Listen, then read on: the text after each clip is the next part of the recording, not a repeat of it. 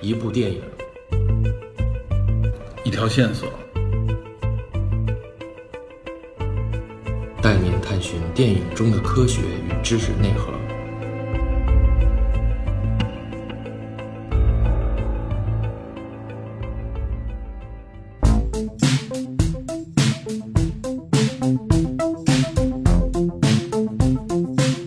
Hello，大 家好，我是 Peter，下一位是，我发现没人了。你得你得把完整的原完整的词说 好了，就我我上来就说完整的，然后你们俩再介绍自己，是这意思吧？ 啊，可以可以，行行行，我以为是最后一个人说呢，我以为。哇塞，呃哈喽，大家好，我是 Peter，呃，欢迎收听本期的电影侦探和脸酱撩好剧的一次实验性质的合作节目。这个介绍有点长，下一位，眼睛哎，啊人呢？下一位是我是吧？啊 Hello，大家好，我就是那个人美声甜、气质佳、胸大火好、平胸的脸酱。不要这么长啊吧？前缀吓人好，下一下一波。啊！大家好，我是 Metal DP，先跟大家介绍一下，这次是因为啊、呃应该是脸酱的一个听友吧，同时也是我们电影侦探的一个听友。然后呢，一次偶然的机会呢，呃，这个听友建议说，希望两边的主播能够合作一期节目。然后嗯我只单独找到了我跟 DP 还有脸酱，然后都单独可能沟通了一下。啊，反正我们觉得，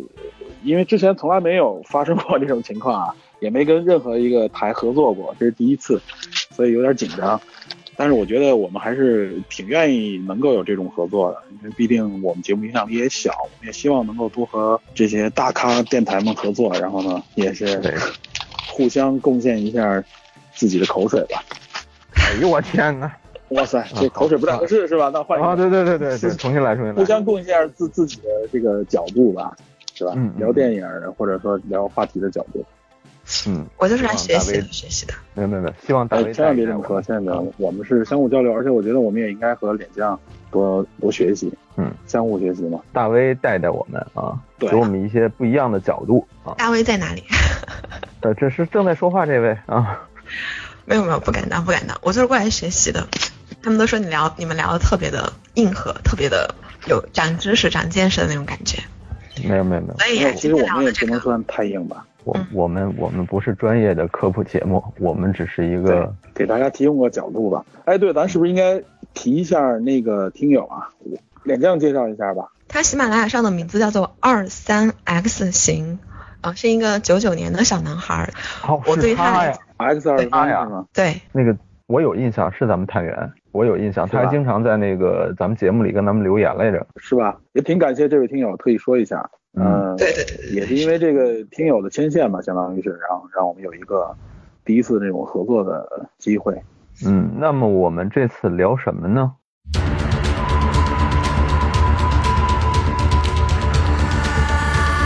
哎，对，也是这个听友建议的一部一部美剧吧，应该是哈。对，没错，今天要聊的呢，就是呃，他推荐的一部是《美国众神好像前段时间还是挺热的一个话题，呃，美剧哈，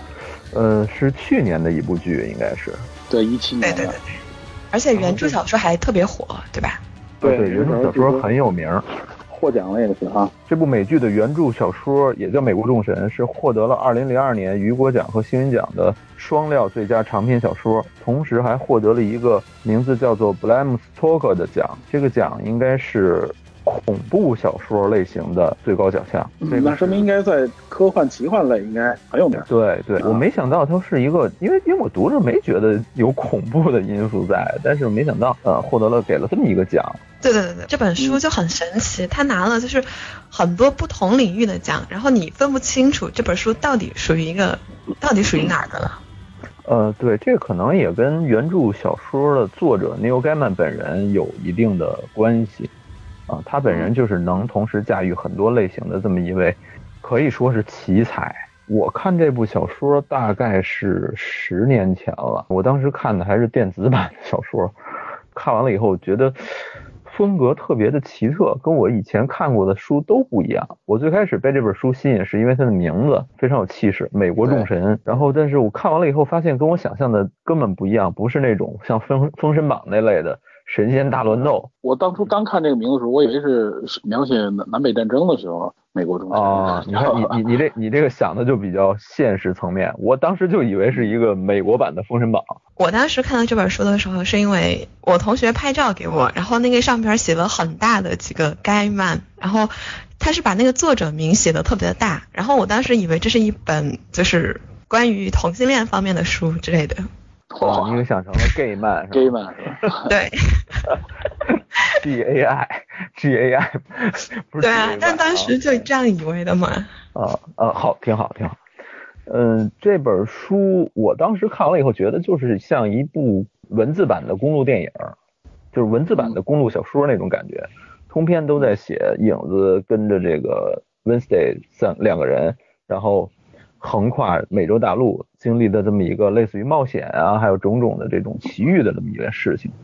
嗯然后 Neil Gaiman 本人，咱们稍微说两句啊，这个这个人物非常了不起，他是六零年出生于英格兰，是一个犹太裔的作家，然后他擅长的领域包括奇幻、科幻、恐怖，文学类型有这种视觉文学、短篇小说、漫画和剧本儿，他都涉猎过。呃哇哦，据他据说他被恐怖小说大王斯蒂芬金誉为故事宝库，这个人非常厉害。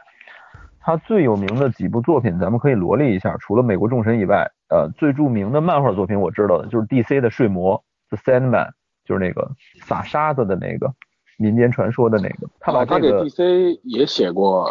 也写过文字作品是吧？对 对对，之之前咱们不是聊聊那个正义联盟和那个复仇的那时嗯候聊过有一期，咱们那个呃雷神有一姐姐 Angela 记得吗？嗯，被生生的安进到漫威的漫画里。最开始的时候，那个漫画作者就是 Neil Gaiman，他写的。啊，只是插画师找他来做的这个文字编辑。然后，对呃，Neil Gaiman 还给漫威画过一个叫《漫威 Marvel 一六零二》的这么一个漫画。这个漫画的设定比较奇怪，是伊丽莎白时代英国治下的这个漫威英雄。然后，这个人是比较有个性的这么一个人。据我了解说，好像 Neil Neil Gaiman 本人定居在纽约，然后他是英国人，但是他不回英国投票，也不在美国投票，他是非常有个性的一个人。 就然后参与他政治啊，对对对，他本人非常喜欢这种呃类似于儿童类的这种文学，不能说他喜欢，就是说他比较擅长或者有意无意的带出来，而且他对读书的理念非常的开放。他认为家长不应该限制孩子去读书，什么类型好，什么类型不好，你根本不要管，你只要让孩子自己去读就行了。孩子喜欢的就是他应该读的。然后他有两部特别有名的小说，我稍微说一句啊，这两部小说我没看完，然后，但是我觉得设定非常有意思。一部叫做《绿字的研究》，这部小说是克苏鲁神话背景的，但是它的哦设定同样是英国的呃旧时代。它的主角是福尔摩斯和华生，他等于把克苏鲁神话和这个侦探福尔摩斯做了一个交叉。然后他特都别是擅长近期两个大热的内容啊。对对，他特别擅长这个做这种交叉类的这种设定，你根本想象不到。而且这个绿字研究好像文字并不长，但是内容非常丰富，里面还有一个小小的反转，大家有机会可以去看一下。然后还有一部叫做《坟场之书》，这部书也非常有名，讲的是一群在坟场的幽灵养活一个孤儿的故事。啊，哦，他的他的这种脑洞开特别大，而且这个《坟场之书》据说是青少年小孩都可以读，写的非常温暖。我也就刚并不刚看恐怖是吧？不恐怖。对，然后还有一部叫做《乌有乡》，《乌有乡》讲的是里世界伦敦的这么一个故事。我介绍这几本都不长，《美国众神》算是长的，呃，但是他特别擅长这种思路大开，然后有人就认为他是库苏鲁神话在当代的第一位继承人，他特别擅长用这种非常有意思的设定来反映写新的故事。《美国众神》其实也是，嗯，然后电影剧本说几句，电影剧本比较有名的就是英文版的《幽灵公主》，还有《星辰贝奥武夫》，还有《地狱男爵》。《啊，地狱男爵》第二部啊，他都参与过。所以 Neil Gaiman 本人是一个非常有才华也有能力的这么一位文字作者吧。对，这部小说影响力也非常大啊。所对，以剧改编完了以后，一下就获得了大家的关注吧，然后嗯评分也不低，我记得。那简述一下这个电视剧相关的一些基础信息吧。 OK，嗯，呃呃，脸酱来呗。呃，就其实美国这种审美剧呢，它开始是就是说 HBO 接，但是网上有说有两点 HBO 不接，是因为就是 HBO 他觉得这个太难改编了，而且涉及到很多的神，对不对？然后肯定有很多人会不太喜欢。还有一点是因为就是作者本身他觉得 HBO 改编的手法跟他自己想要表达的那种内涵。存在着很大的差异，所以最后就没有跟 HBO 合作，然后就变成了 Star Z。不过其实 Star Z 跟 HBO 差距还是挺大的，因为 Star Z 他们最出名的一部作品是那个呀，嗯，斯巴达克斯，对对对对对对，就是这个，就那个特别的，就是怎么说，血腥暴力，然后。呃，也比较的大尺度，但我觉得完全是赶不上 HBO 的，所以其实可能在特效道具方面是稍微会有一点点的出戏的。不过我觉得这部剧就是它的音乐啊，它的配乐特别棒，嗯这点我觉得每次人物出场的时候，我觉得他的那个音乐我觉得特别的有感觉。很有特点啊，对对对对，当然这好像是付费频道来的，是付费频道，它是那种对，所以它成不是人类像的， HBO 那么主流，对它血腥、暴力、色情这方面比较多一点啊。对但，实力应该还是挺强的，还是啊。对是不错，但是感觉跟 HBO 比起来是稍微有那么一点点弱啊，感觉，而且 HBO 因为毕竟他的是那个编剧不是是那个汉尼拔的那个编剧嘛，所以就是你看这部剧的时候，你完全有一种很多镜头都有一种就好像感觉像是在看汉尼拔的感觉。啊，编剧布莱恩·福勒是《汉尼拔》第一季和第三季的编剧，对对对对对呃，因为这个尺度确实是不小，对对对对，呃尤其是对吧？最后那个性爱女神出来的时候，对不对？啊、嗯，好，但是但是哎但是自从 HBO 把这个《冰与火之歌》以那样一个方式呈现以后，我对 HBO 的这个好感，所谓的好感瞬间下降啊。但是从整体上来说，它改编这个《美国众神》好像还是可以接受的，就是它这个剧本身好像是对原著的情节做了部分的改变，是吧？对，对有一对部对分对改编，回头聊到剧情的时候可以详好细说一好下。 ，OK 好 OK，嗯，呃，介绍导演吧，咱们这导演叫 David Slade，David Slade 啊、是《绝命毒师》第四季、《黑镜》第四季、《汉尼拔》第一季的导演，哇哦同时他还导过一部 电影呃小众的电影《水果《银水行果》银，行》对，坎迪哈尔，水水影堂挺有名的，还是对我我还是挺挺喜欢那部片子的啊。然后另外还有几个导演，比如说叫克雷格·卓贝，还有一个叫温森佐·纳塔利，这几位都是呃《西部世界》一二三季，还有《汉尼拔》第三季的导演。同时还有几位其他导演我就不提名字了啊，指导过《英雄》，就是早期的那个美剧《Hero》，嗯，啊，所以他们应该说驾驭这种偏奇幻的、偏科幻的题材，应该是很熟悉的。对对对对对对。对，但比较可惜的就是第二季出了很多问题。第二季就是这些导演啊，像福勒啊，还有格林啊，他们都退出了。对对，这个待会儿咱们聊到这个剧后来的发展的时候，咱们可以提一句啊，这个其中是有一些缘由的。嗯，然后这部片子的制片人大家应该都知道，啊是汤姆汉克斯。 汉克斯对我没想到，我没想到，汉克斯其实参与了很多片子的制片啊，但对是 对，其实没想到他会找这样一个呃一部作品，他原来好像更偏历史、政治这方面的对战争对，之类的。就是偏现实题材多一些，好像偏奇幻这类题材并不是很多的样子。这种片子好像是小李的喜欢，啊哈，我估计可能也是因为原著作者的这个名望吧。啊对对对有有可能，嗯嗯嗯。 OK，那咱们继续聊剧情，对，那就得介绍一下剧情，因为我们、啊因为是这样，因为这个片子是一七年的剧，所对嗯以应该很多人都看过了。呃，所以不但是用我们聊的话，肯定就会涉及到剧透嘛。所以如果没看过，不想被剧透的话，这块儿听友要注意一下啊。我觉得。啊还 OK 吧，这部剧应该说嗯我们聊剧透，反而有利于大家去理解，对吧 因？为这片子其实剧透了，你去看可能还是能够体验看明白一点儿。，对，看明白一点儿啊。那那麻烦脸酱帮我们聊一下大概的剧情。呃，因为因为这个剧啊，因为很毕竟是连续剧嘛，很长，我们要是说详细的去介绍剧情，啊、它就太占篇幅了，所以我们就极其简单的简述一下这部剧的剧情，就给大家一个提纲。然后呢，我们后边可能聊到一些具体的话题的时候，还会点滴的提及相关剧情，好吧？然后就请点将给我们简述一下这个剧情呗。嗯 OK，就简而言之呢，《美国众神》其实讲的是一个关于人的信仰的故事。然后就是呃，里边有个男主叫 Shadow，然后恰逢三年的就是这个期限满了，然后他因为就是在监狱当中呢表现良好，所以呢就被提前释放了。结果没有想到的就是，他一出狱就听说妻子意外的出车祸去世了嘛，所以他就立马赶回老家去参加妻子的葬礼。不过就是他在一路上呢是遭遇到了非常多的不顺啊，然后他遇到了一个非常奇怪的老头，而且呢自称是 Mr. Wednesday，然后这个老头子呢还要跟他一路相伴，跟而且还说要帮他克服困难这样子，然后这个老头子呢就把他收为了自己的保镖，他们两个人就这样子开始了一个奇幻之旅，就雇佣他当自己的司机兼保镖是吧？我记得。对对对，就是这样子的。然后后来后面的剧情就是跟着他们，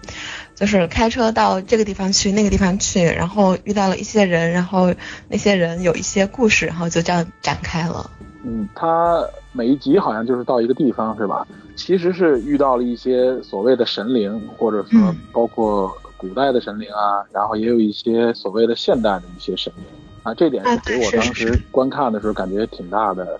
冲击，就是觉得啊，这个神灵还是有不同时代的。当时对但嗯，但其实就是我刚开始看的时候不是特别了解，但其实看着就好像没有感觉到有那么大的冲击感。当后来越来越了解的时候，就感觉哦，原来是这样子，就有一种。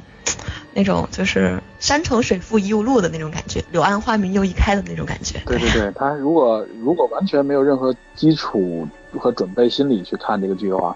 会应该是渐入佳境的那种感觉。嗯，嗯，好像有一点儿层层迷雾被拨开，然后不断遇见新的这种新神旧神的斗争，对吧？势力嗯对。然后在这种角逐，等等等等。对对对，就一最后开始发现自己被裹挟进了一个很大的一个矛盾当中啊。对，是的。而且就像一开始出现的这个 Wednesday，就是他不就是一个对吧？远古的一个神，不叫奥丁对吧？北欧的一个主神，对，说到这个就是 Wednesday，当时我是看到以后我就知道，OK，这个应该就是奥丁。欧洲的这个关于星期，实际上是都对应着每天都对应着神，是吧对，对就是 Wednesday，就？Wednesday 本是身就是奥丁的那个主神日，是吧？呃，嗯古英古英语中 Wednesday 就是 Warden's Day，Warden 就是奥丁在古英语中的这个发音，念法，对念法。咱们之前在那个雷神那期也聊过嘛，就是嗯，对，周四就是雷神之日，是吧？ Thursday 嘛，索尔嘛，对然后周五 Friday 就 Frega 就弗利加的那个日子，所以对呃，所以这几个日子都是跟北欧神话是有关的。但是我没想到他会拿奥丁来做这部片子里面的比较重要的这么一个大角色，就是原著小说也好，应该相当于对就是就是最重要的一个神的这么一个角色了，应该哈。对对，呃，没有想到他当做这个势力的代表。不过我看其他人聊剧的时候说，这个嗯奥丁是第一个出现神灵，但是我是不认可的。啊，对对对，我也不认可。实体实体上来说，他不是第一个，对吧？对对对对对，实体上是谁？应该是洛基，对，是那个监狱里边那个跟 Shadow 影子对话的那个人。对对对对对你，说剧集里边那个是吧？对，嗯就就是你一看就能看出他那种尖角的表情， 提醒他在机场不要惹惹那些人什么之类的。那个人记得对，吗没？错，对，好多人会忽略这个角色。对对嗯、在小说中，洛基其实也是有一点点戏份的，就是有一定戏份的，不不是说纯背景人物。正好在这儿咱说一句啊，北欧神话里面，洛基和奥丁是兄弟，对对对对对对。但在雷神里边儿就是在变漫威的不是这对，样在的，漫威的漫画里边，为了给雷神增加一个宿敌，矛盾把点洛基的辈分给降了对，啊、所以这个这个可能是要大家要留意的一点。嗯然后回到继续说这个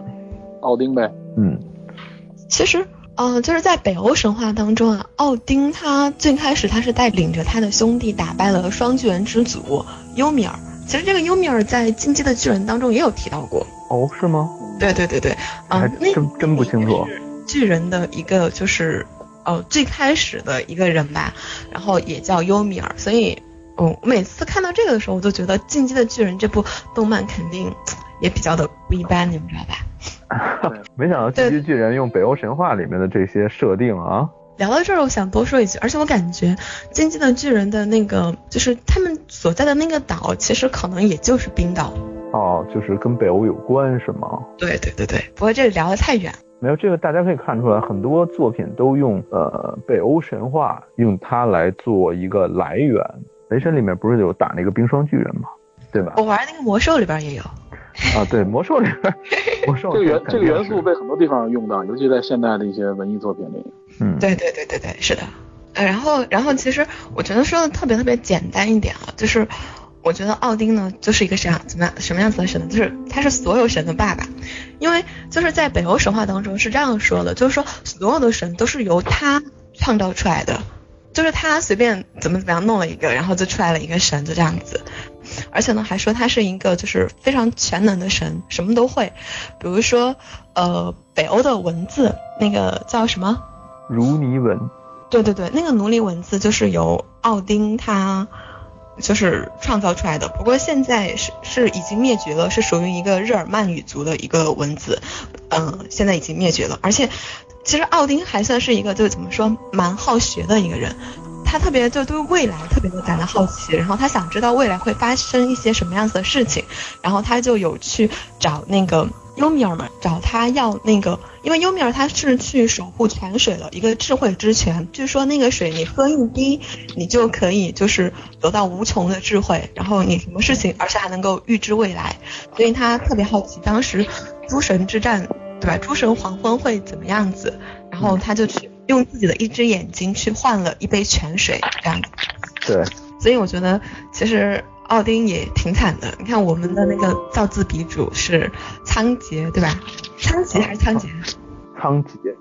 对，那个仓颉他不是双瞳四目嘛，对而，哦奥仓丁颉只，有一啊，只奥丁眼就少了一只眼睛。不过这个在剧中啊，其实可以很仔细的你去观察，你会发现剧中奥丁的扮演者其实他的右眼是就是不动的，你知道吗？能哦看是出来就不一样。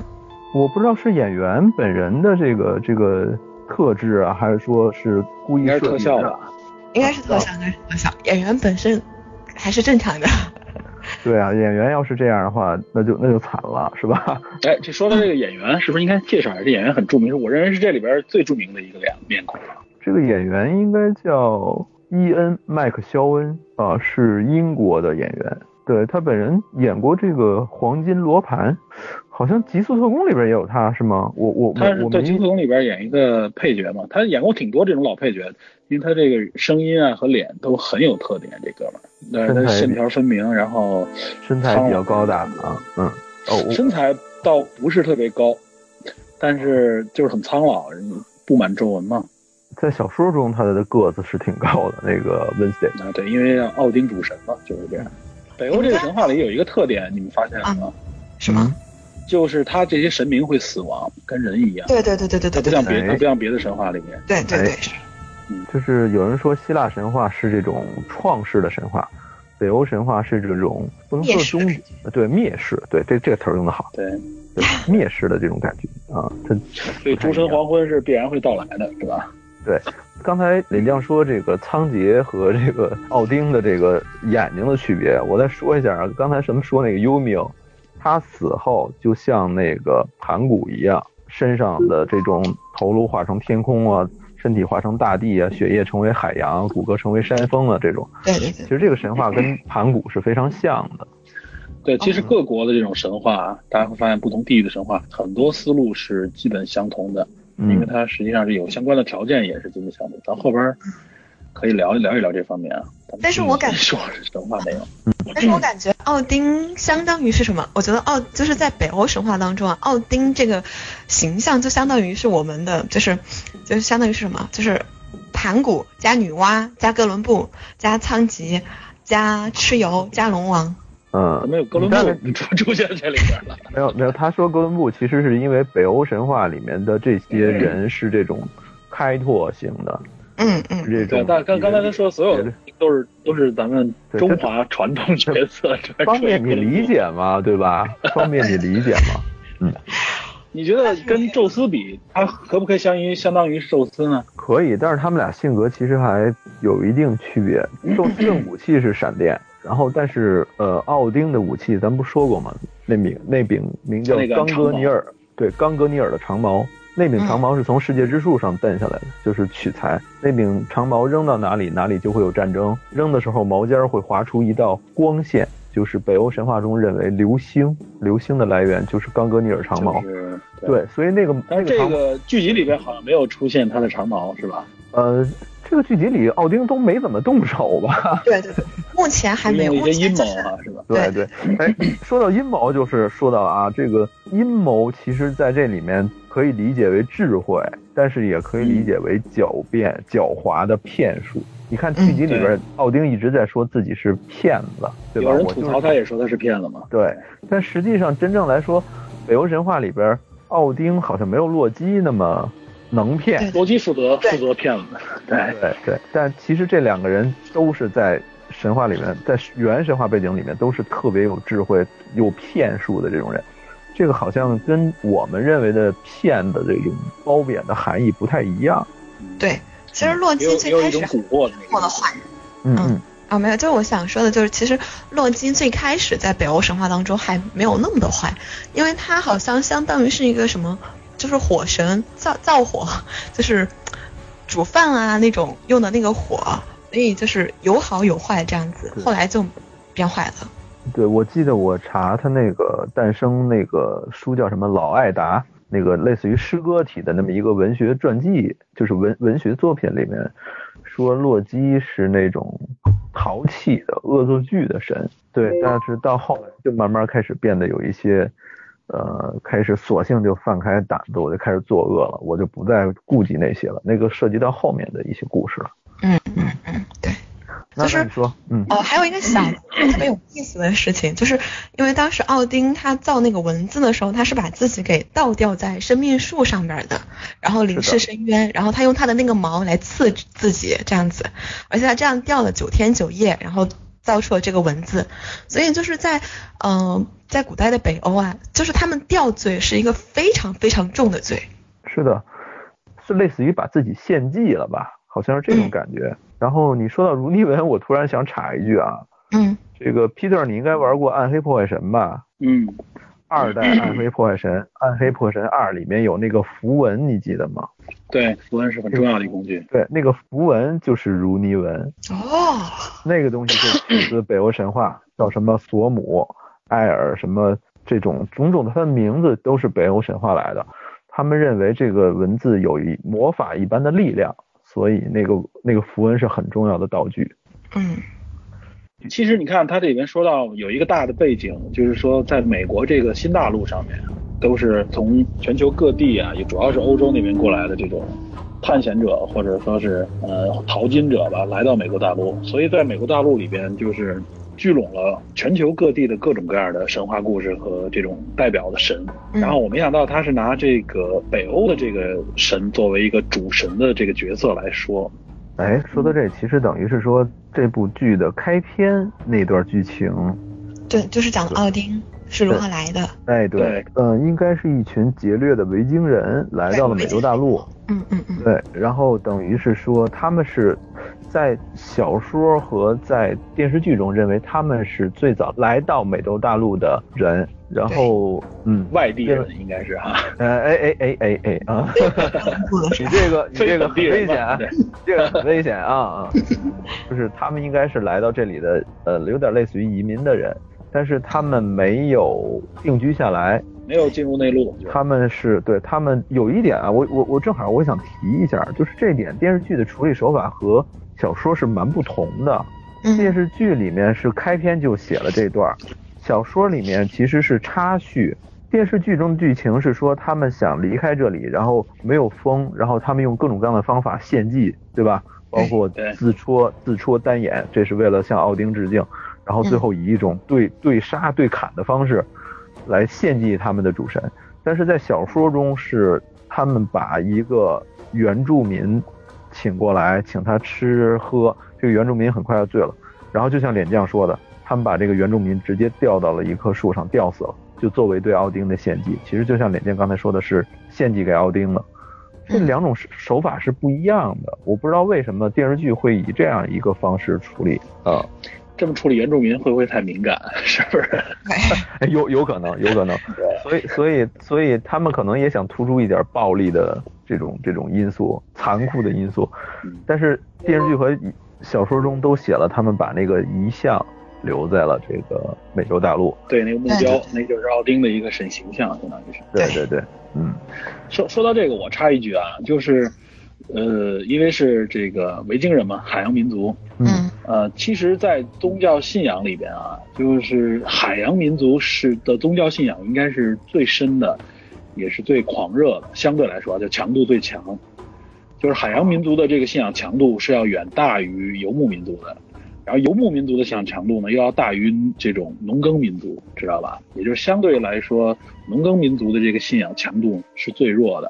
啊，这个真没想到，为什么呢？对对，这个在宗教里面是有这么一个规律的，实际上是受自然环境的一个影响，因为海洋的呃自然环境的这个变化是最深不可测的，知道吗不确定性太大了，是吧？对不哦不确定性最大，所以他们对神的这种依赖或者说这种追求和信仰呢，就变得更强烈，知道吧？它是有这么一个文化内涵的，所以我们也能看到，就是海洋民族一般他们都是那种彪悍、那种狂热，知道吧？就是给你感觉到有一种癫狂的那种状态，所以我觉得一开始剧集里边就是这群人为什么会自我献祭也好，或者说是最后互甚至用互相屠杀的这种方式，也是可以理解的，也是有来源的，知道吧？啊，嗯，对这个挺有道理的。对嗯这个后边咱们可以谈这个宗教起源的时候，可以再再详细去说。对不过 OK，就是，嗯，刚刚因为小说跟这部剧呢，其实他们一开始说的就是维京人发现了就是新大陆，因为但是我们学的历史上学的是哥伦布发现了新大陆，对吧？啊所以这个他说的其实维京人那个应该是很早嗯对的，对对对，啊，这里边有一个传说，就是他后来不是说有一个叫红胡子埃里克那个人，对吧？这个其实在西方还是有点名气的。红胡子埃里克是维京的探险家，是格陵兰的开发者，呃，出生在挪威，据说到达美洲北美洲大陆的弗兰埃里克森是他的儿子，埃里克嘛，他儿子就埃里克森嘛，埃里克桑嘛。嗯呃，据说是北欧史诗里面记载，他因为犯谋杀罪，从冰岛跑到了格陵兰，然后他的儿子后来到达了美洲大陆，所以有这么一个传说在这儿哦，啊。所以就对是作者比较的不按常理来，啊，对，也就不是能说作不者按把常理，这个是有渊源的。对嗯作者就是把这个应该是传说这类的东西给引到了这个自己的设定里面，啊，估对计对，因为因为这个相关历史里边，就是你知道北欧人啊，一直自己有这个传说嘛，一直在美美洲大陆上寻找自己本族人曾经登上美洲大陆的证据的，知道吧？而且当中还出现过一些，呃，被发现他拿一些证据出来，被发现是是赝品啊，是伪造的。他们哎，挺强烈的想找到这个线索，你说这我好像想起了《变形金刚一》里边有这段剧情哈、那个眼镜儿记得吗？就是大家都会用这个元素来来来来聊，好像挺有意思的这个。嗯这是说白了，就是说他是有一些历史渊源吧，所以他这么对写，而且他最后写的也是，最后这群维京人是退回去了，他没有对对当时扎根在美洲大陆嘛。嗯，用这一点，他好像也表述了一下，就是当时他的这个信仰没有成功的植入到这片土地上来，嗯，没有植根，但是留了个留了个印儿啊。留了个 留了个线索，留了个符号吧。对，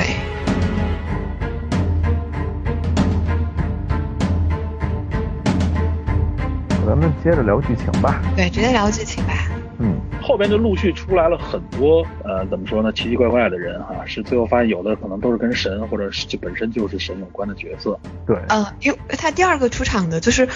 篇幅比较长的一个神啊，是那个一个我我我是简称她叫性爱女神啊，然后因为她的那个英文名太难念了，我一般都记不住，但她的真身是示巴女神，对，十八女王。呃，对，示巴女王。然后她是在圣经当中记载的第一位女王。这位女王其实挺惨的，不过她最出名的故事是，就是示巴女王去觐见所罗门。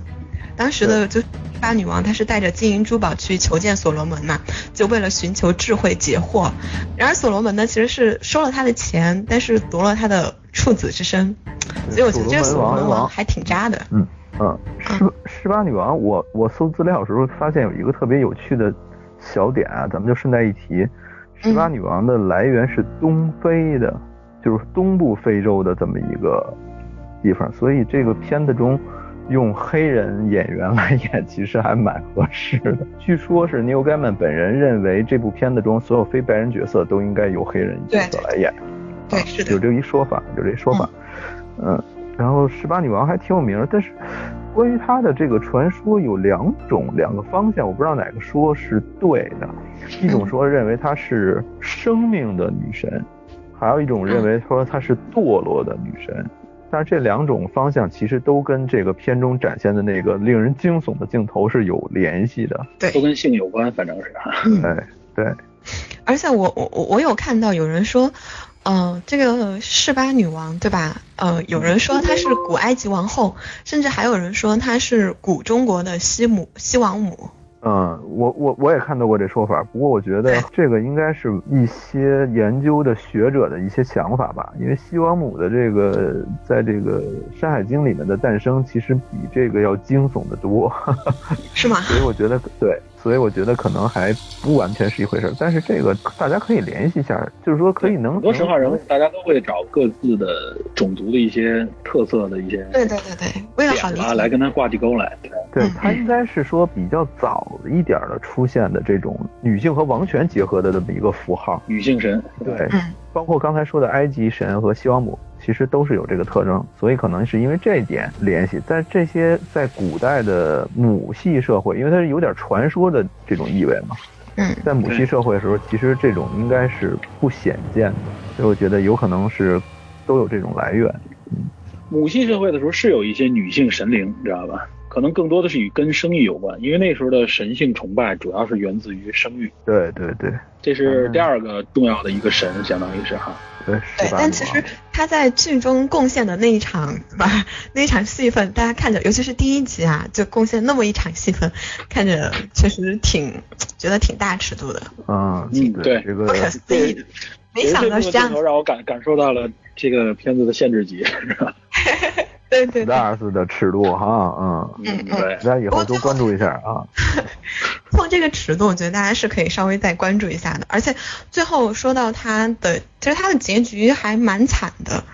哦，嗯。我我但是忘了他它最后在结局是什么样。不过最后，不过就是在剧中还没他拍出屈。来从于那个互联网之神嘛，对，他是去他对他是投靠于星神了，但是他最后是被科技小子的他的那个轿车给压死了，哦来回的碾压了好几次，给压死哦啊，了。我这是想这是起来在了书里的情节还是在剧里的？对小说里这小是书说里的情节，对，啊，对，剧里边没有啊，你剧里边这个严重剧透到第二季了已经，里， 哈哈哈。哎，但是也不一定会按这么拍啊，对，吧不一定会拍出来。有可能会改。反正就是在书那当中，他的挺惨的，这么一个神，对吧？最后，嗯，嗯就是十八女神是吧？十八女王。这个那十八女王之后呢？后来是哪位神神灵角色出现？应该是有一个小精灵，还喝酒那哥们儿应该是，啊对对对对对对，他应那该叫是侏大儒是那吧？个精灵，对，但其身但高其中七尺的侏儒，是是身高九尺了，我觉得。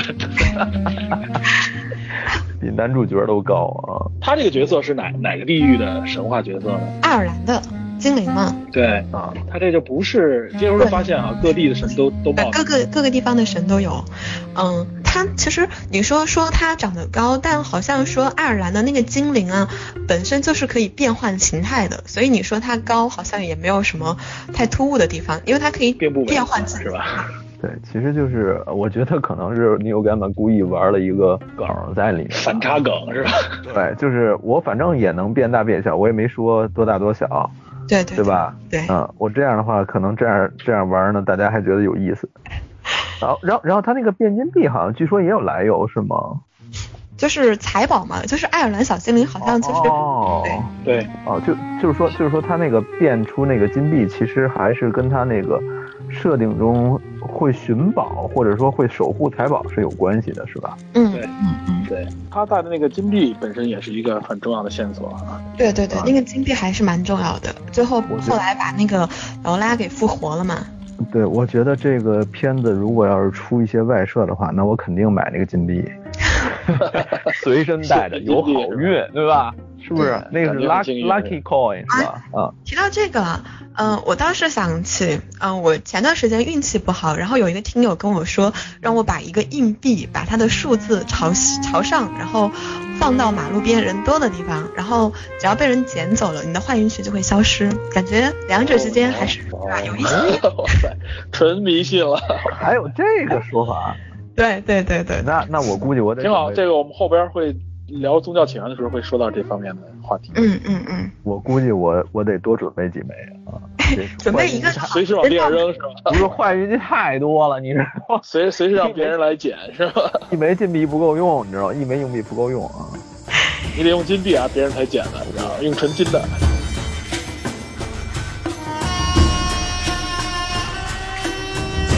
嗯，然后下面出现的一个神，就是是那个呃是穆斯林的一个神，呃伊斯兰神话当中的一个神啊，他就是你们可以看到他他出场的时候，他的那个眼睛是会冒火的。啊其实啊，就就就那个出租车那段是吧？对对对对，但是就这个神啊，他在第一集的时候，就是，嗯、那个奥丁带着 Shadow 他去一个餐厅里边儿吃饭的时候，就有遇到过。其实他是有出现过一个镜头的，啊，冒是吗？火哎，是吧？真没真没注意到。在那个镜头的时候，他的衣服都已经换掉了。他当时因为出租车里边，他不是跟那个人兑换了衣服嘛，换了一个身身份，对不对？对，他在看到了啊换身份了。出现的时候，身份就已经是换掉了的。哦，那说明后后边那段把这个是剧插情给叙对对对对对，对，是插啊，叙。倒叙倒叙啊，对，嗯嗯，这个神其实是伊斯兰神话当中的一个神。叫叫什么这来也着？代表着就是美洲大陆上面，尤其美国这个大陆上面已经各地的神灵啊涌现。对，对对，后面还会有好多地方的神，他的他的本尊应该是那个叫什么伊芙利特，啊，对，是叫伊芙利特。说伊芙利特好像这个在阿语中是有一种邪恶、狡诈和力量强大的这种概念吧。就是说，伊芙利特这个是精灵的一类，嗯然后嗯，也有人认为说不是一种特别的精灵，就是说它跟《一千零一夜》这种混合的这种这种概念，可能还有古埃及的信仰在里面，所以他这个应该澄清一下，他这应该不属于穆斯林信仰当中的一个所谓的神或怎么样，因为穆斯林是没有，他是一神教，是没有这么多神在里对面。呃它这个不是不是信仰了，它这个应该叫做神他。话这就是神话传说当中的一个，嗯对，然后还有一个特别著名的就是说，我们认为伊芙利特是一种称谓嘛。然后阿拉丁里边那灯神也是伊芙利特， 也是这类的啊哦，所以就是说它本身这个神没有好坏之分，嗯他可能做好事儿，也可能做坏事儿。然后有人就认为他在剧中换了一个身份，这种样子就是其实是影射这种类似于阿拉丁里面灯神被放出来的这种感觉，就是他获得所自以由。还喷着火是吗？哎哎对，也也你可以这么理解。不过他跟出租车那个对吧，那两个那一段还挺也挺大尺度的，对，那也是整个剧当中最高尺度之一。嗯嗯嗯嗯嗯是嗯，而且还有就是那种不能接受对吧，同性恋的，那我觉得看这里的时候稍微对有一点点，有一点点影射或怎么样的感觉哈。嗯嗯，嗯，感觉确实是啊。你说这是一个伊斯兰的神话，对不对？然后就是吧，然后就没想到是一个老司机，对不对？而且还是一个嗯、呃非常是吧非常 LBGT 的老嗯师。对啊，他就是就是这个老司机，就是这方向老司机，这这是确实没想到。对，那个鸡是激情的激。开车越来越稳。哇塞，好，咱们赶紧进入下一个神。对对可，以下一个，啊下一这个，下一个是哪个神来着？啊 下一个是不是那个黑人就该出场了？嗯，哪个黑人啊？就是我记得第二集一开始嘛，哦，对他对每对对，集一那开个始阿南其西实，都讲一个，对他讲一个一相当于是一个种族登陆美洲大陆的一个历程嘛。第一集一开始是维京人、北欧人，第二集一开始给了黑人。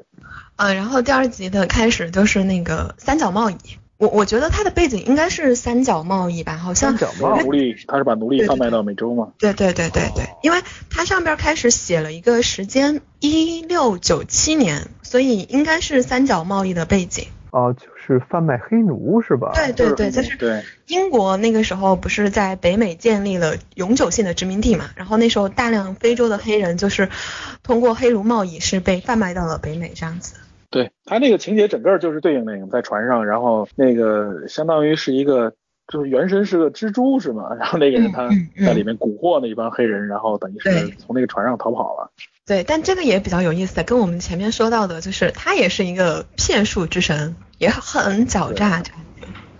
或者说从就是 DP 刚才说那个角度，就是都很蛊惑人心，然后就是希望能人们能够相信他，或者说是追溯他吧，就是这种感觉。对对对，就是这样子的。就是剧集它每集上来先有这么一段啊，是有一点让对你对从对那对个它每一出集现的的感觉。他每一集的最前面的时候，他就会都有一个小故事，应该是这样讲，对讲的就是有一个神是怎么来的这样子。本来前一集给你记个扣儿，然后第二集一开始一看是这个，但是也让你觉得有点出戏。然后后来你习惯了以后，你会发现啊，它每集其实这个讲述还是挺重要的。对对对对对，虽然说这个安南希啊，他虽然是一个骗子、啊，骗术之神，但实际上就是他在西非的传说当中，其实地位还是蛮重要的，所以就是非裔的美国人是非常信仰他的。那你们说，同样都是狡辩之神，蜘蛛男跟那个洛基谁更强？也就是这个安南希跟洛基谁更强？呃，从剧中呈现的状态来看，还有查的资料来看，这个安南希也好，安纳西也好，他好像是说那种类似于诡计多端的那种，就是说他会让大家来臣服于他的这种诡计和臣服于他的这种所描述的故事。然后嗯他从中获利，或者说获取什么什么样的东西，在剧中就是说他用这个东西来蛊惑他们，等于是自杀，对吧？啊，传对点了嘛，所有人都死了，然后他借机获得这些人的生命作为自己的献祭。但是在洛基在北欧神话中，其实更多最开始的时候都是恶作剧的成分居多，比如说他把弗雷亚的这个头发、金发全部割掉，然后弗雷亚变成了秃子，然后又又又又借机去去呃想办法帮雷神要回自己的锤子，等等等等，其实是偏恶作剧的。直到他用胡继生做的长矛刺死了那个光明之神，光明神，对，巴尔德吧，嗯直到他这个时候出了人命的时候，出了这种神命啊，出了神命的时候，他才其实真真正正的这种怎么讲，有一点儿开始邪恶了。但是这个安纳西好像说，自开始的时候就是说，在剧中，起码在剧中出场的时候，就是带着这种邪恶的这种目的的，好像跟洛基还是有一点区别的。嗯，不过还好，我觉得我们聊这个话题应该是没有什么问题的，所以我直接就问了。你说要是听我们节目的有那种美国人对吧，白人或者有黑人，感觉问这个问题可能会被揍。啊啊，我我们我们政治不正确了吗？没有啊，他们可能会觉得会不会比较的反感，可能会引起种族大战这样子，因为白人可能比较喜欢洛基一点点，黑人可能更崇拜阿南西这样子，对不对？啊啊，不会吧？不不不至于这样吧，Peter？我们节目应该还没这么大影响力啊。嗯，我就我就觉得这个问题比较好玩，就问了一下。如果有的话，就不要不要不要不要不要喷。 呃，如果仅嗯看剧情的话啊，就是我们看结合小说来说，那应该是嗯洛基比这个谁要高明一点吧，因为大阴谋实际上是落在洛基身上的嘛，对对他和对，后来结局他。和奥丁的一个合作嘛。当然，这个涉及到后边的剧情了，而且也不知道这个剧集会怎么发展。对对对对对是。哎，聊到这里，反正我有个特别好奇的问题，就是，嗯，你们看剧的时候有没有注意到，嗯、每一集前面不是有个片头嘛，嗯，我有很多光怪陆离的画面嘛，然后对，有一个就是那个弥勒佛的那个，对，弥勒佛的那个形象嘛，这个问题我一直没想清，就这么一个中国神，这个我觉得可能跟国外这个了解我们这个神话体系比较乱有关。反正他觉得有中国元素就可以了嘛，是吧？嗯，对。有可能而且是整个剧当中，除了你说的这个以外，整个剧当中应该是没有亚裔神出现的吧？呃，没有没有没有没有，暂时是没有好像是的没，有我不知道小说当中有没有啊。小说中到后半程是出现过，但是都是那种过场儿，因为小说中估后计半第二季就会考虑会有。对，因为小说中它后半程的这个诸神的这个战争其实是一笔带过的，那里面好像出现了亚裔的神，但是我已经有点记不清了，我记得好像有日本的，我觉得可能是这样啊。我们国家的神话体系其实是非常非常乱的，嗯，有佛教的，有道教的，还有其他少数民族的。民间的这个神这个信仰是非常混乱的。对我们自己都其实都有点乱，然后你就别说外国人了解了，我很早以前玩过一个游戏啊，那个游戏叫《泰坦之旅》，嗯在 PC 上玩的。然后最开始的时候，它是分为三部分，第一部分的是呃神话是埃及背景，第二部分是希腊背景，第三部分是中国境内。希腊神话背景还有埃及神话背景我都能接受，对吧？但是到中国这边呢，都是什么哪吒、孙悟空、关羽。你知道吗？就就非常非常的这种这种，就你觉得不搭的这种神话，全都这存个在这个了其实是这样，这个完全可以理解。嗯、这就跟这部剧所描述的一个主题相关啊，就是说神话故事也好，或者是这种信仰，是随着地域和人的人群的变化而变化的，知道吧？嗯。你到了一个地区以后，你无法阻止它为了适应当地，或者说是因为某种原因误传也好或怎么样，它就产生了一些变化。对所以这些神来到美洲大陆上，实际上他们也都多多少少有了一些新的形态也好，或者说新的内容，知道吧？我觉得这个从这个主旨来看是可以接受的，而且这也是宗教一直发展到现在的一个规律吧，这是没办法。尤其像佛教本身就是传到各地以后，其实都是各地特色，早已不是在从印度出来的时候那个样了。而印度本本本土呢，这个佛教却已经非常边缘化了。其实说实话，因为中国的主教不是佛教嘛，但是说实话，其实我对佛教没有太多的了解，嗯、唯一的了解就修己。我感觉我嗯没有中中中国宗教其实没有第一大宗教，相对来 对对说，还真是，而且《西游》，而且《西游记》本身它就是一个，你都不能说称之为佛教传说，对，它虽然主旨上是说佛，这里边有很多道教内容的东西在里面。嗯嗯嗯。而且我，哎，说的真的，我越想越觉得中国的神话太乱了。就是说中国神话体系其实是蛮乱的。对然后呃，各因个为像《封神榜》也好，或者说像《西游记》啊，它是民间的一些传说了说啊、传说啊，甚至评书这种东西，它是民间东西，就就像刚才 DP 所所说的，我想说就这点，他人在传，他传的过程当中就加入各种各样的元素，或丢失掉各种各样的元素，所以你会很难发现它是所谓的正统，它只有宗教化以后，那才能够树立在某个区域里面树立一些所谓正统，但它也随着时间和地域变化在不断的演变，知道吧？所以这个东西你不，其实我们是不能说，哎，你那个是错，我这个是对。尤其是在这些相对比较混乱的地域，知道吧？ 这个其实谁说都行，就看谁传传播能力强，知道吗？这就是信仰，对吧？对，这就是跟信仰，就跟这个小说，就跟这个作品说的也是啊。这些神他们要找到自己怎么说呢？被丢失的这个信仰，让人们，然后呢，他的其实他的这个形象也好，或者说他的法力才能够增加嘛，也是这一点，就是人们渐渐的在把他们遗忘了，嗯，或者说在把他们扭曲。这个东西它只有说用什么样的方式来来恢复也好，或者说来适应，就这样一个。但是这样说，看这部剧的时候，我就越又越有一种呃想法。聊到这儿，先不聊那些神了，我先就我特别，因为其实现在大家都分迷信还有科学，对不对？大家都信科学。其实我以前上高中的时候，我同学就跟我说过，他就说，其实你有没有想过，你所信的科学也是另外的一种迷信呢？不不嗯，不这个不我可以不说两句啊，因为其实原来经常有朋友们也会聊呃说你们信科学的这种啊，其实也是一种迷信。对这对点我觉得有一点要澄清啊，就是首先，科学本身啊，就是科学本身实际上是反迷信的，知道吧？所以你不能用迷信这个方式来形容科学，知道吧？就是科学本身是最讲求质疑精神的。什么叫质疑精神？就是你提出来的东西，我不认为，我不会上来就认为你是真理，我必须质疑你，而且我不讲求辈分，我不讲求地位，就任何一个人你可以挑战，只要你能够拿出真凭实据来。这个和宗教是完全不同的。宗教是反过来说，OK，我的地位越深，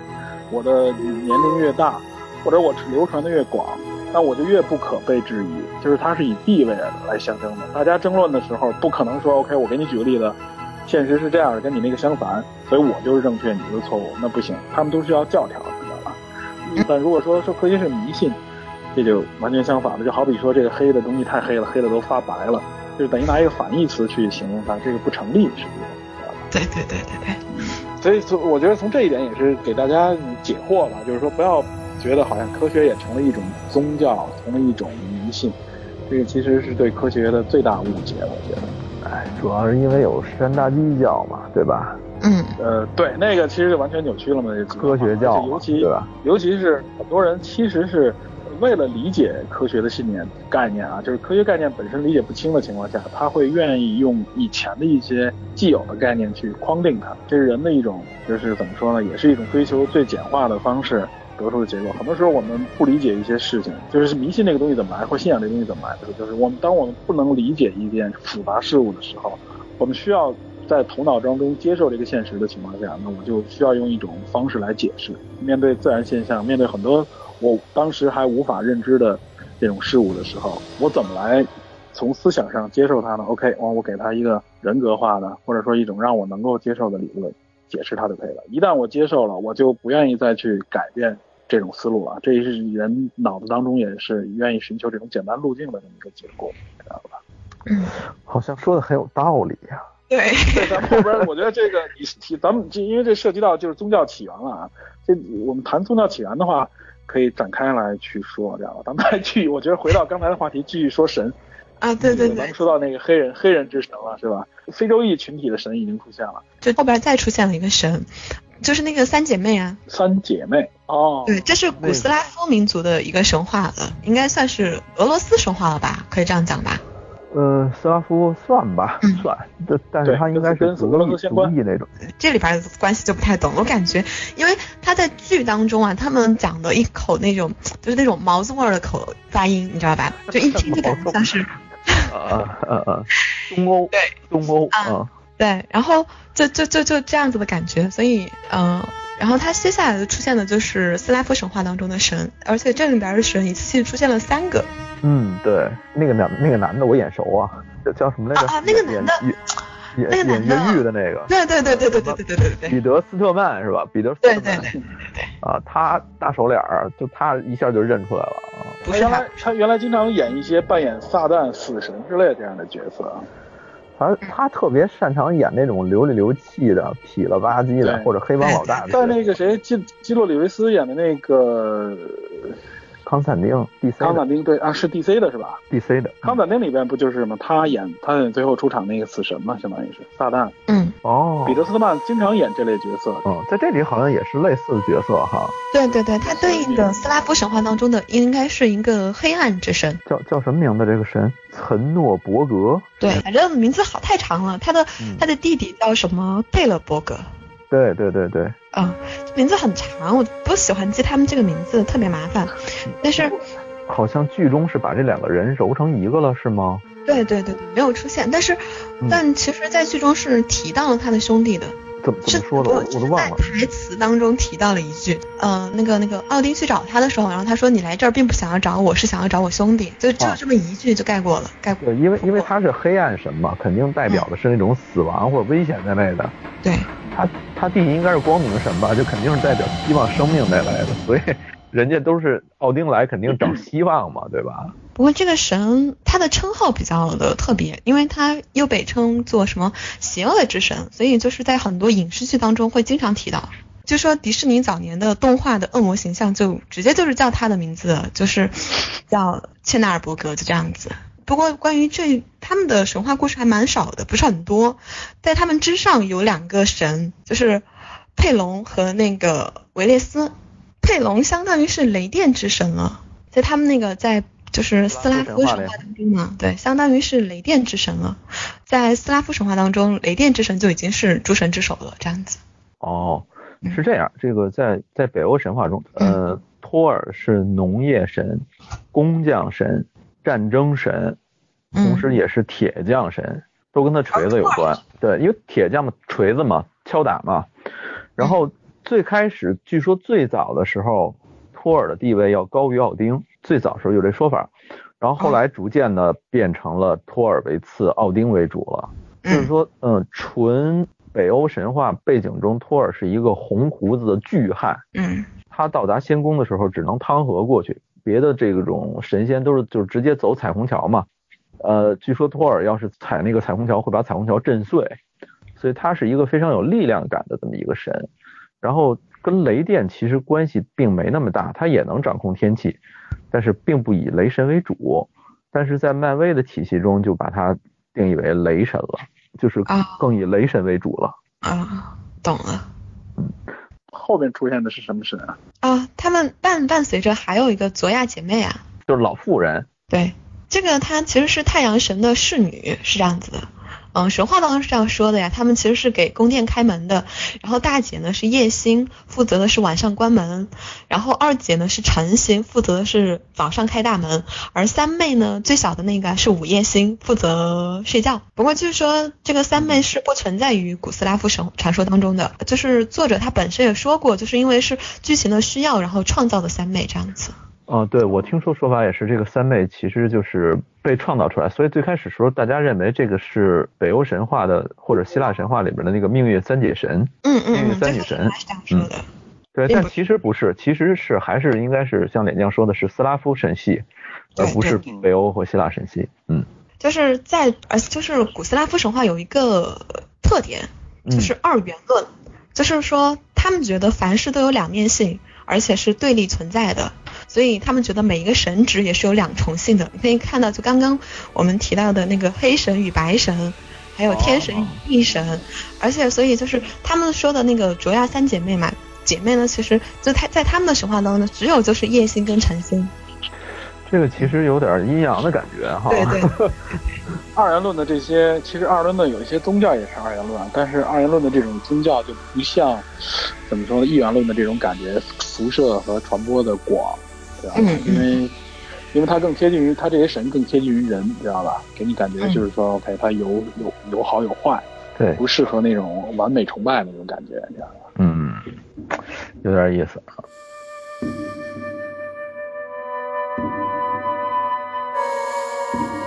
接下来出的是不是就是另外一那个黑人的那个神了？就是死神是吗？埃及的那个神了吧？嗯、就那个带猫的那个对对对，带猫的那个，就是殡仪馆工作的那个人是吧？对对对，就是那个死神，就是死神啊。啊就是，他出来就是肯定是带死人的是吧？对对，他在第三集的时候，他就给一个老奶奶超度，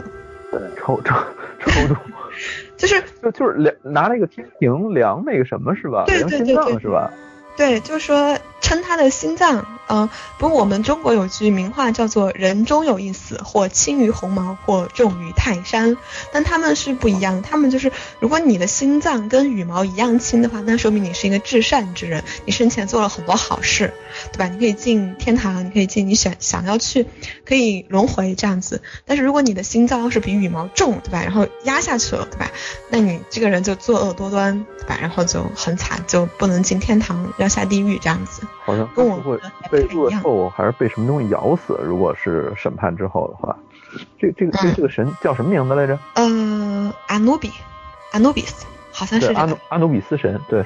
我之前看过一个展览，我去湖南博物馆的时候，有一个埃及古埃及展，它有一个死亡之书，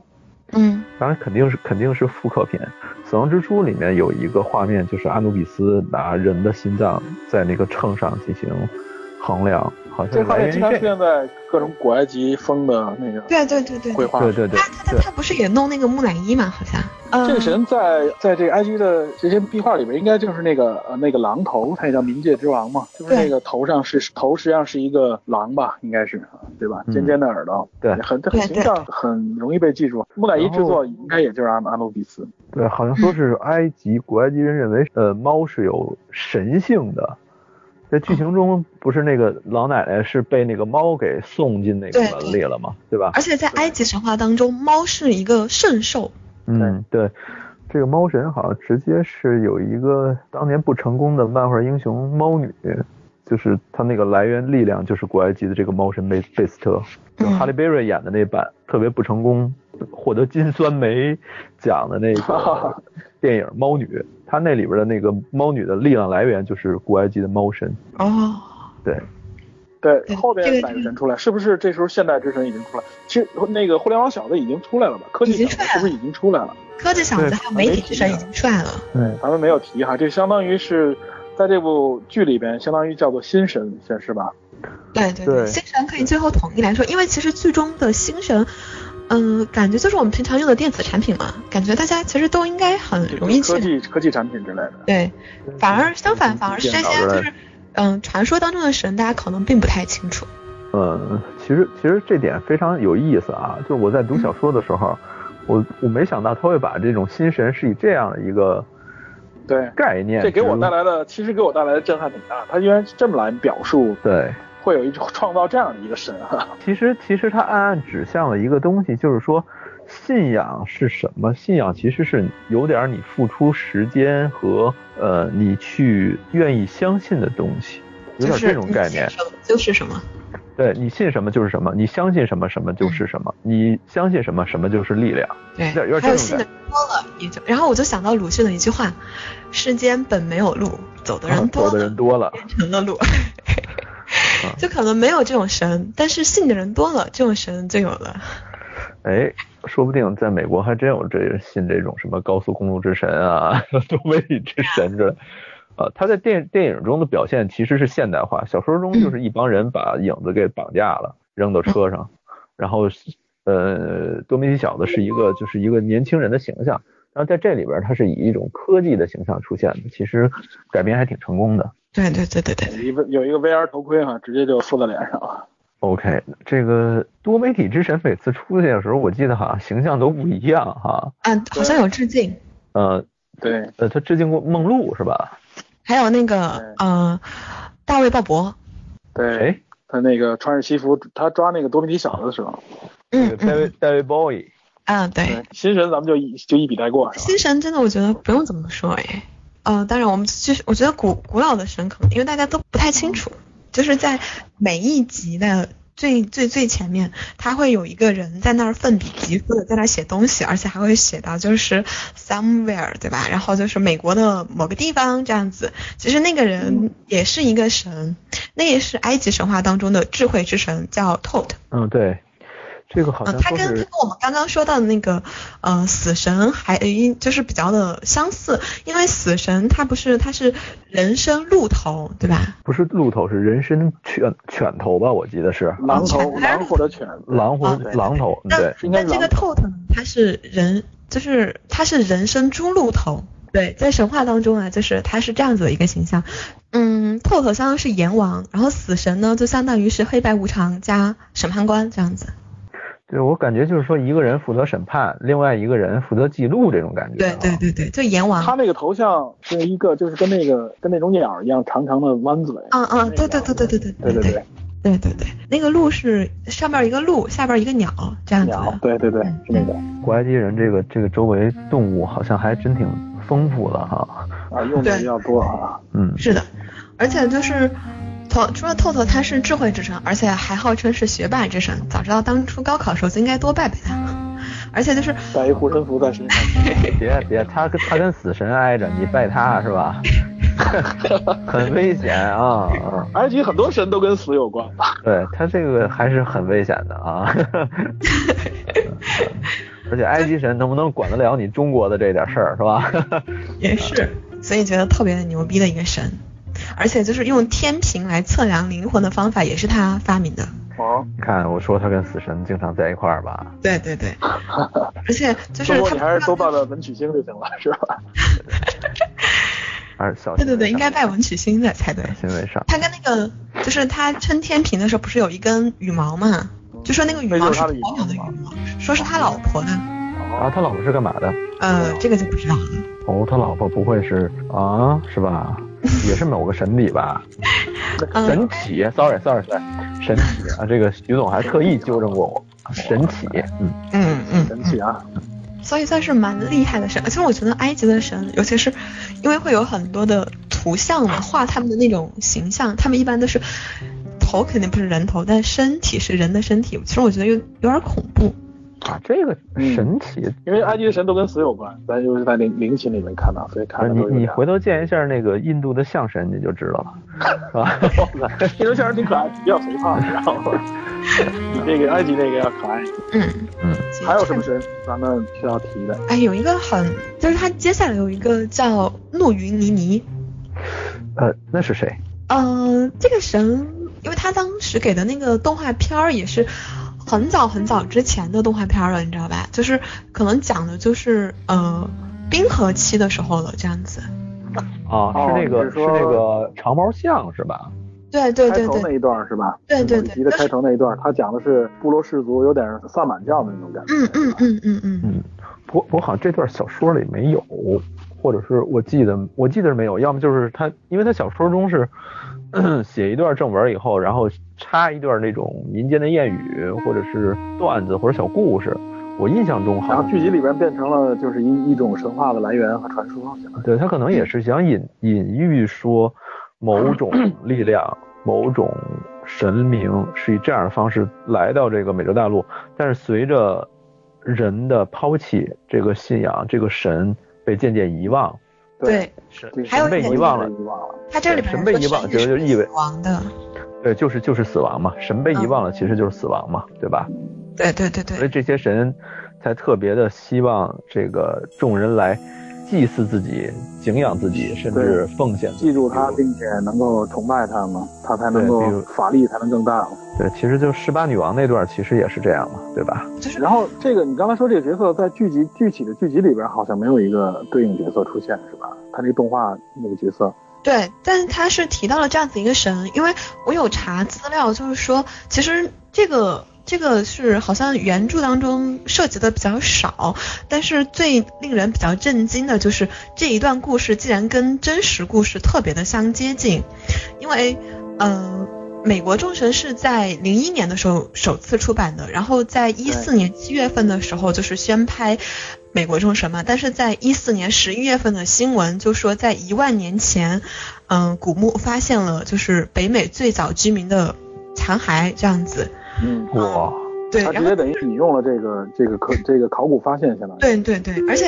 就据说科学家是在美国发现一个有三个婴儿遗骸的，是一点一五万年的古墓，而且这个地址呢就是跨越一条位于西伯利亚的大陆桥，但这个是在剧集当中是有说到的，专门有字幕说了的，好像据说就是有说从西伯利亚向东行，跨越大陆桥，路途艰辛。然后后来有一个人死掉了，就因为太艰辛，有一个死掉了。啊，这个等于是说，其实验证了很早以前一个人种上的一个说法，就是说对对北美洲的印第安人好像都是从，呃，亚洲大陆过去的蒙古利亚人种，嗯。好像有这说法，对吧？嗯，而且就是《美国众神》，它电视剧是一七年的四月三十号播出的嘛，然后在一七年四月十号的时候，也说在加拿大发现了就是一点四万年前的古村落，就说可能是北美最早人类居住的群地，而且但是在呃，就是在电视剧当中嘛，就说是公元一千四百年前，所以我就觉得这个特别的一致，你知道吧？就是感觉他拍的那些跟就是真实的生活，觉得特别的巧。我觉得这个作者，因为他四月三十号的时候肯定都已经剪辑完了呀，肯定都已经拍，呃，是四月十号的时候啊，新闻是四月十号才出来的，四月三十号是发的，呃，就播出的，所以我觉得作者真的特别的牛逼，他能推测到这，感觉很厉害。借鉴了很多呃科学知识吧，也相当于。嗯嗯嗯，然后，然后像那个北美大陆上面那些人种，一万多年以前，然后他们死掉应该是跟新仙女墓事件有关，嗯，就死在那个冰期里面。嗯、对对对对对，新仙女墓就是一万多年以前嘛，反正目前的是一种假设吧，相当于是说是，呃，因为也是一颗陨石撞击造成的，就撞击在北美大陆，后来它就造成了一个，应该是距今差不多一万两千年，一万多年以前造成了一次冰期，然后呢，就是在那次冰期里边，其实物种大灭绝，也第四也是叫第四季物种灭绝了，我记得说是，就那里死了很多动物和生物，包括人类也是。最后其实人类就只留下了很少的一只，啊，像他们这些比较靠北的，应该就都冻死了，嗯，所以没有传下来嘛。对对。哦然后他这里边间接的也说了，相当于是他们的信仰有点类似于像那种就是萨满教啊，就是那种呃氏族的崇拜那种感觉，就是嗯，部就是落还是有一个具体的具体的形象在，对吧？嗯嗯这出现在嗯神灵之后，后边还有一个，是不是就是那个制造武器那个神就该出来了？对对对对对，对对，那个神好像小说中是没有，好像是剧情原创的。给加进去，但加的还挺自然的啊哈、对他其实他好像说说什么火神是吧？嗯对，是嗯，火神，说的是。但最后他被制造武器他被然后奥那个丁火给神晕了。对，说火神代表的是说他靠拢了这个新神现代科技，对，靠拢了新神。然后呢，他等于是自己升级，开始制造呃新的武器了嘛，子弹就是都是他制造的。对，这个结其果实好他像等于被奥丁识破，然后奥丁就等于是证实了他是跟新生合作以后，就把他相当于是把他干掉对对对，然后奥丁还撒尿下诅咒，了。 对，就是奥丁要为战争打造的一把剑，委托这个火神替他打造。火神这里边应该是希腊的火神吧？是赫斯托斯还是战神阿瑞斯呢？呃，这个好像是罗马的火神吧？罗马的火神就是希腊神话的火神，就是来源是一样的，只是名字不同。啊对，罗马罗马的神话和希腊神话实际上是接着的。对，罗马神话那个火神应该叫 Vulcan，对吧？嗯，希腊神话的火神是赫菲斯托斯，对，赫菲斯对对对托斯，对对。嗯，嗯嗯，提到他，我想了一个小八卦，他不是娶了维纳斯吗？对，娶了阿芙洛狄忒，维纳斯是罗马神话的名字，阿芙洛狄忒是希腊神话名字。嗯，啊啊啊！他不是娶就娶了没维事纳是斯吧，然后说他发现他老婆出轨，然后所以火山就会喷发。 还有这个说法，可以。啊、这有小八卦里边的嘛，妒然后火就中烧，哇塞，这个真真正我的是妒我。我也我也八卦一句啊，我也八卦一句，在这个 Marvel 家的这个漫画里面啊，M 家漫画里边，这个 X Men 嗯其中镭射眼还有 Hard Work 叫这翻译就过来叫什么蹂躏者是两兄弟对吧？其实他们还有一个三弟，他们三弟本人没有名字，他就用希腊神话啊，他就用罗马神话 Worken 的名字给自己命名啊。哦，实力他非有常火之系的强吗，能量吸收就是镭射眼他们一家家族全是能量吸收和释放，对吧？他嗯三弟对是最狠的一个，就是能力最强的一个，他后来当了西亚帝国的皇帝一度嗯，啊，非常强，也是满眼冒火的那种。对，这个神之后是不是就最后来到那个春之女神那样了，是吧？嗯对，耶稣啊，有一个墨西哥的耶 稣。啊，对，中间出现了墨西哥耶稣，那这是个相当于是边基督境教边境是吧？哎，但对啊，其实我觉得这个他还要分墨西哥耶稣，还有就是耶稣不就耶稣，为什么还要分这个耶哦这个稣？在基督教里确实是这样，就各地的耶稣其实都有当地化的这个语言语言形象的。觉得是这样啊，墨西哥的耶稣应该说的是墨西哥语，啊，这说成语就咱就不吐槽了，因为为了为了剧情嘛，对吧？但是其实就是基督教里边，就耶稣在各地都是有呃变化的，知道吧？呃，包括据说在亚洲也有亚裔化的这个变化，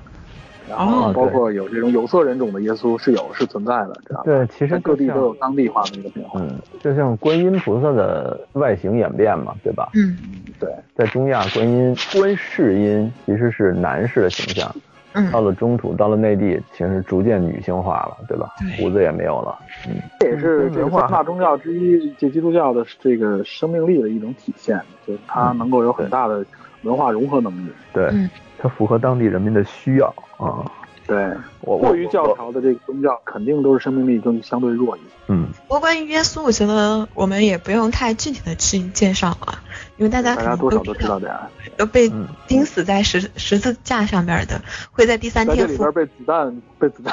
给了，哎，你提到这个子弹啊，我觉得特别的有趣。他是一群白人，然后从车车上下来嘛，然后一言不发的就去，对吧？去扫射这一群偷渡者。但是你仔细看，如果就是呃，这群人他们装备上的枪上有圣经文，手上是有念珠的，说明其实他们是耶稣耶稣的信徒，但是呢，他们却枪杀了墨西哥的耶稣。这段感觉就是说，它有一种隐喻，所谓同样一种信仰，但其实真正在这种信仰之下，人和人之间还是有这种给予矛盾，甚至互相杀戮的。其实信仰本身的发展也是这样，就是地域不同，它也是按照地域来划分的嘛。地域不同，它的信仰就会产生变化，就像刚才说的很多变化。然后它同一个宗教下的不同地域就会有彼此这种冲突。啊、但是我我我可能是这样觉得，因为因为当时那个时候是川普刚被选举成功哎，那个时候对吧？嗯，对，一六年末是吧？对，然后那个剧集是一七年的时候上的对吧？然后对，它有隐喻。我感觉应该是有政治隐喻的，其实可能是影射出，好像在他们的采访当中也有说啊，就是剧组其实是非常不满选举选举结果的，所以就是非常不喜欢要建墨西哥墙的那个川普，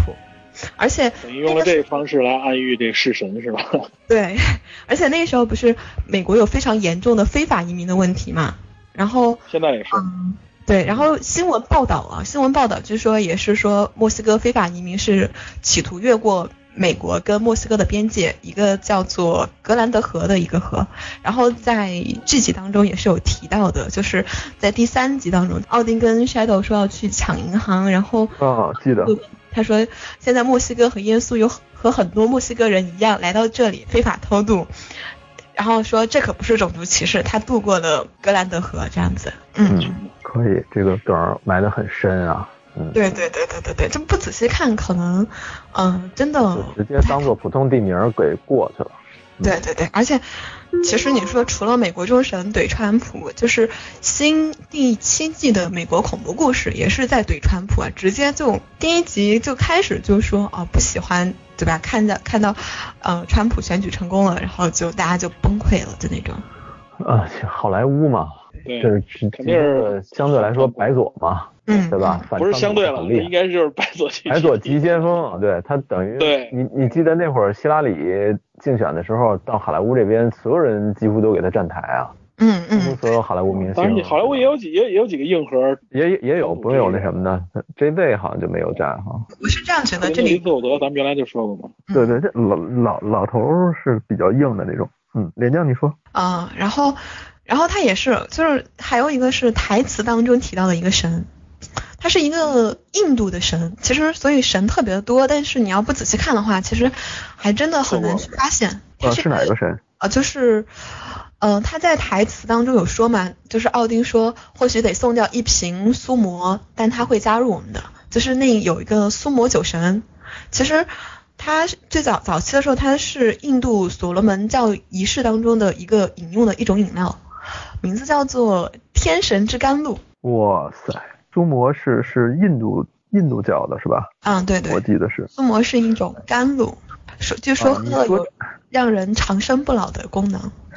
这个其实 Peter，你记得咱们聊那个厕所英雄那一期吗？嗯， 《色影英雄》那一期，那个男主角在那个当时有一个撒红节那个上面，记得吗？嗯，啊，对跟那个女主有一个表白，对吧？在那对散红节上面，人们就会经常饮用这个苏魔的这种饮料，有点类似于有一点儿兴奋剂的作用。嗯，它应该是一种植物的在这里边，我觉得体液也也提到这一句，也是有一点暗示兴奋或者说是对给对对力的那个感觉。啊对对，嗯然后咱们迅速说一下后边最后出来的这个神吧，也很重要的最后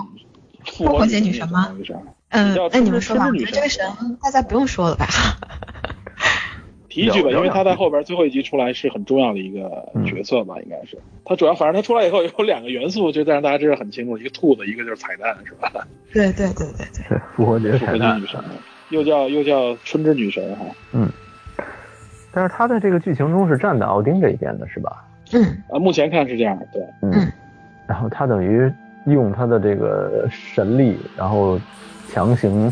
制造了一次大的这种事件啊，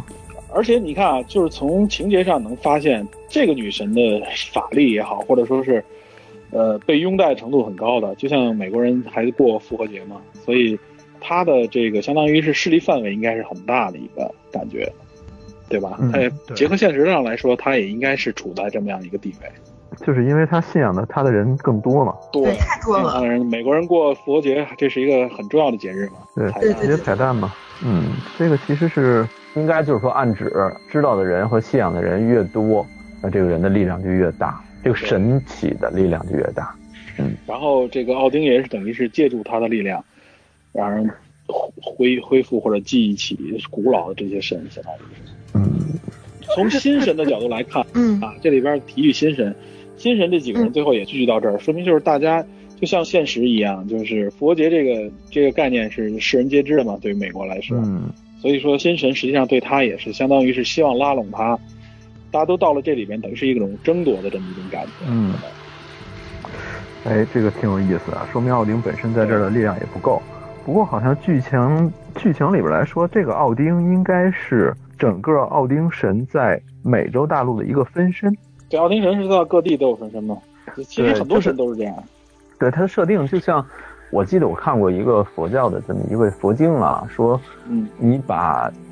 一盆水放在月亮底下，那么底下有一个月亮的影子；那你放十盆水，就有十个月亮的影子。用这个来指代神在各地的分身。就是说你，你在寺庙里看到的那些木胎泥塑，其实是呃佛教佛像的这种分身，这种这种所谓的分身。所以这个里面，你看开头的时候，奥丁在那个美洲大陆留下的其实就是一个木雕嘛，对吧？等于是说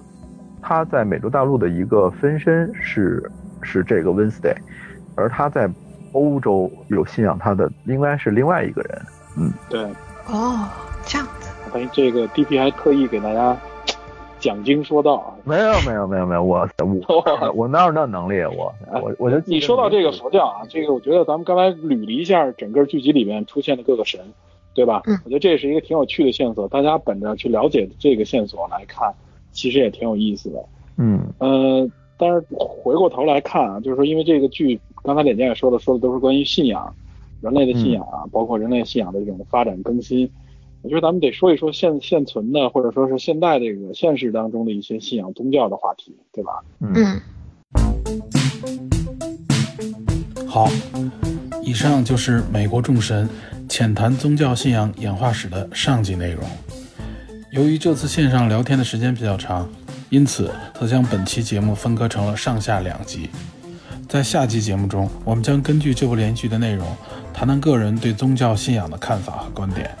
需要说明的是，节目内容都源自我们几个对宗教信仰的浅薄认知和理解，因此谈及的内容难免比较片面。但我们几个都是相当尊重宗教信仰的意义和价值的。在这里，还请相关的专业人士，尤其是拥有信仰的听友，能够体谅和理解我们的局限性。